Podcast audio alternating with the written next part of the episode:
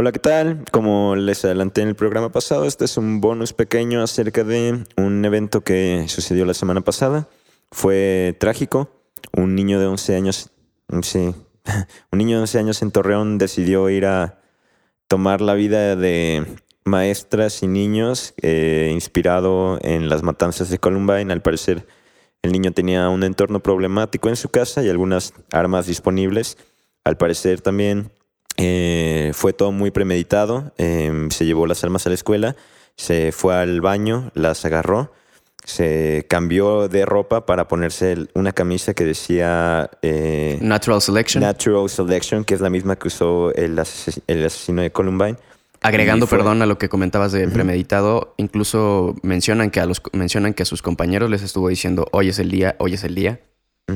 Sí, eh, muy parecido de nuevo a lo de la matanza de Columbine, que ya ha quedado bien registrado en la historia como otro terrible hecho. Pero pues este es el primer, bueno, si bien ha habido otros hay mm, bastantes. me tocó ver una especie de mapa mental eh, de todos los todos estos tiroteos que han estado influenciados eh, o inspirados en, este ataque en Columbine.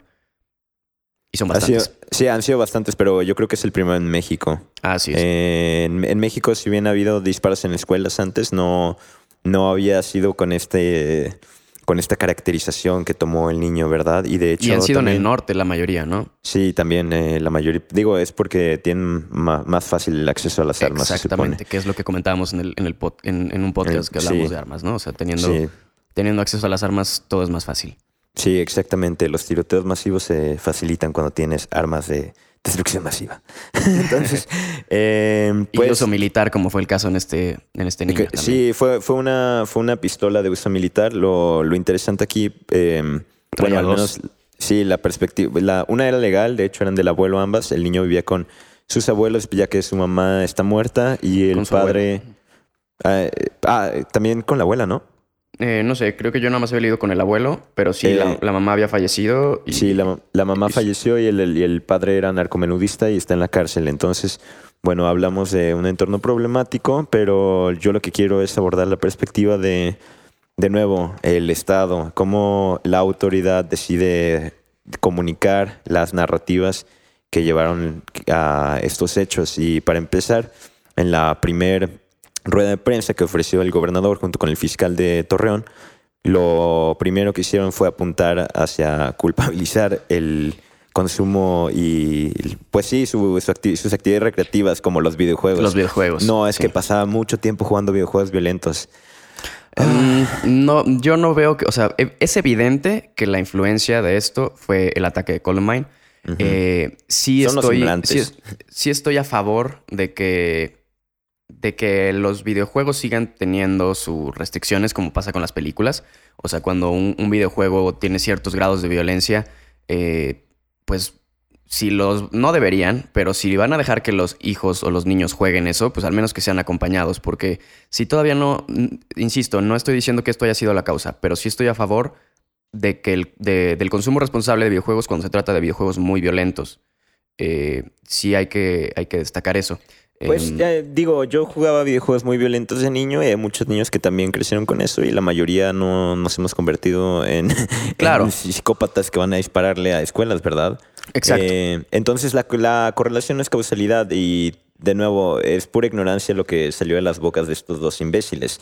Porque de nuevo, querían encontrar un chivo, alguna alguna razón por la que... Sí, a, quién echarle la culpa, claro. Exactamente, ni siquiera, y eran tan ignorantes que ni siquiera notaron lo de Columbine, ¿entiendes? Eh, eso es muy, muy importante también mencionarlo aquí, porque a partir de la ignorancia pueden salir muchísimos abusos, porque la gente de nuevo solapa por ignorantes lo que, lo que no conocen, acciones contra esa gente, y de hecho...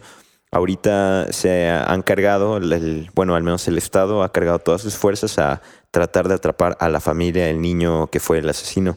Ahorita el abuelo está en la cárcel, la abuela está, de está dada a la fuga y metieron al abuelo por posible responsabilidad sobre el caso, que, que si descuidó las armas, que si influenció al niño para hacerlo, que ya tenía, que ya tenía algunos problemas de lavado de dinero, eh, en fin, cargos de los que no se había hecho nada, hasta que el mocoso disparó, ¿verdad? Entonces aquí, aquí estamos hablando de omisión para empezar por parte de las autoridades que están evidenciando ellas mismas al decir ya sabíamos todo esto, pero no habíamos actuado, ¿verdad?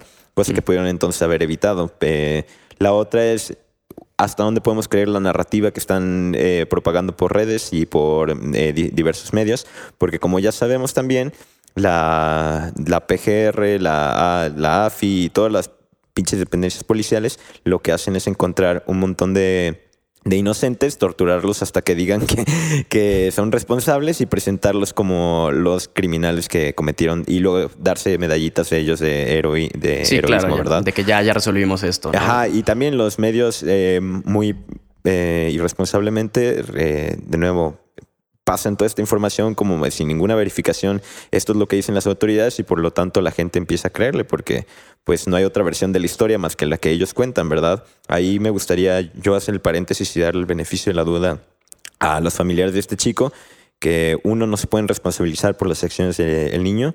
Dos, si hubo alguna negligencia por parte de sus guardianes, sus tutores sí se debe castigar, pero no bajo el homicidio, no, no, como la causa del homicidio tampoco, porque bien pudo haber agarrado un cuchillo, matar a esas dos personas y ¿qué? Entonces vas a condenar a la abuela por tener cuchillos en la cocina o qué? claro.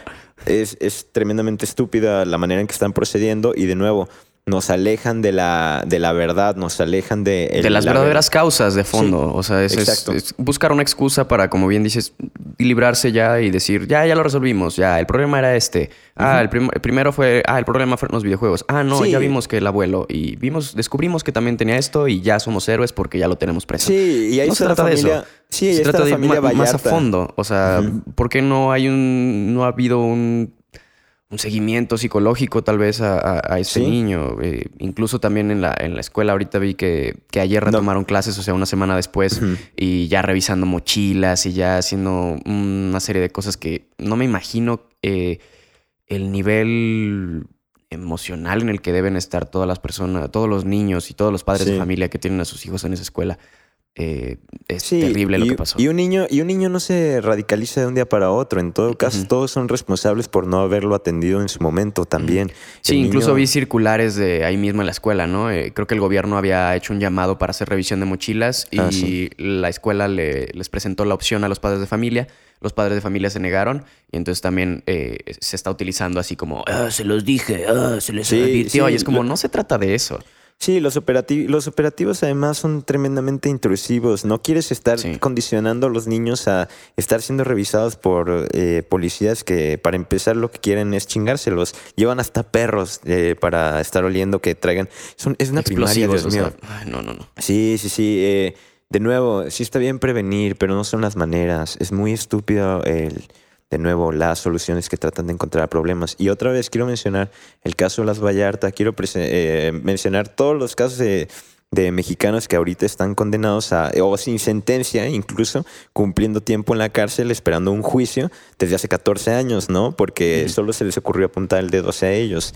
Entonces, de nuevo, como sociedad tenemos que ser ahora tremendamente críticos, tenemos que dudar de absolutamente todo lo que nos vendan eh, o nos traten de meter en la cabeza tanto medios como gobierno, también como sociedad. en fin, no tienes que tienes que ver todas las perspectivas y suspender el juicio en momentos, sobre todo en momentos tan críticos. Y Exactamente. sí, y, cuando está tan fresca la noticia, en realidad nadie tiene la solución a esto. La única solución sería la educación otra vez, el amor, la, la familia, las relaciones. Y por desgracia, está, eh, México tiene una carencia muy fuerte de eso en este momento. Sí, un, seguimiento de, las emociones, atención psicológica. Y, sí. dejar de... Actividades para los niños en vez de pudrirse en un centro comercial todo el día, ¿no? Eh, que haya que haya algo recreativo, que haya cultura, que haya algo para que se dejen de aburrir al punto de que tengan que estar jugando videojuegos todo el día, de hecho. sí. Ah, ¿verdad? Entonces, de nuevo, montón de problemas que resolver, pero siempre es más fácil apuntar hacia... Sí, encontrar un culpable y sí, un chivo expiatorio. Que, ya se resolvió. Sí, eh, yo quiero dejar esta reflexión para los que nos escuchan. Eh, ver qué opinan. Es muy polémico el caso, entonces vamos a pedir opiniones un poco moderadas esta vez. No vengan a decirnos babosadas. Eh, Otra vez insultando a la audiencia, Pancho, por favor. No, disculpen, disculpen. Es que a menudo, a menudo me encuentro también comentarios que no aportan en absolutamente nada. Así que bueno, los invitamos a comentarnos lo que opinan en todas nuestras redes sociales también, nuestra humilde opinión, nuestra humilde en, en Twitter, Pancho Legaspi y soy Jorge Lemus. Así es. Les agradecemos mucho haber escuchado este podcast. Eh, les recordamos que en nuestra humildeopinión.com pueden encontrar todos los episodios, igual que en Spotify y en Apple Music eh, y en demás plataformas. Y pues nada, si les gusta este podcast, eh, valórenlo en la, en la Apple, Apple Store o no sé cómo se llame ahora, Apple Music. Y compártanlo con sus amigos, sobre todo. Eh, compártanlo con gente sus estúpida historias. para que dejen de ser estúpidos. sí, si de repente dicen, ay, escuché que este cabrón dijo que eh, la culpa es de los videojuegos. Ah, escuché que este güey dice que no deberían legalizar la marihuana. Mándenles el podcast, compártenselo. Eh, mándenselo, compártanlo en sus grupos de WhatsApp familiares eh, y saquemos a esta sociedad de la ignorancia. Y, pues ahí está. Un podcast a la vez. y también, eh, pues, recibido los comentarios, como decía Pancho, si quieren eh, aportar o debatir algo de lo que hayamos mencionado, estamos abiertos al, al, diálogo, al debate. bienvenido sea. Excelente. Muy bien, pues esto fue todo. Soy Pancho y muchas gracias por escucharnos. Yo soy Jorge Lemus y nos vemos en un par de semanas.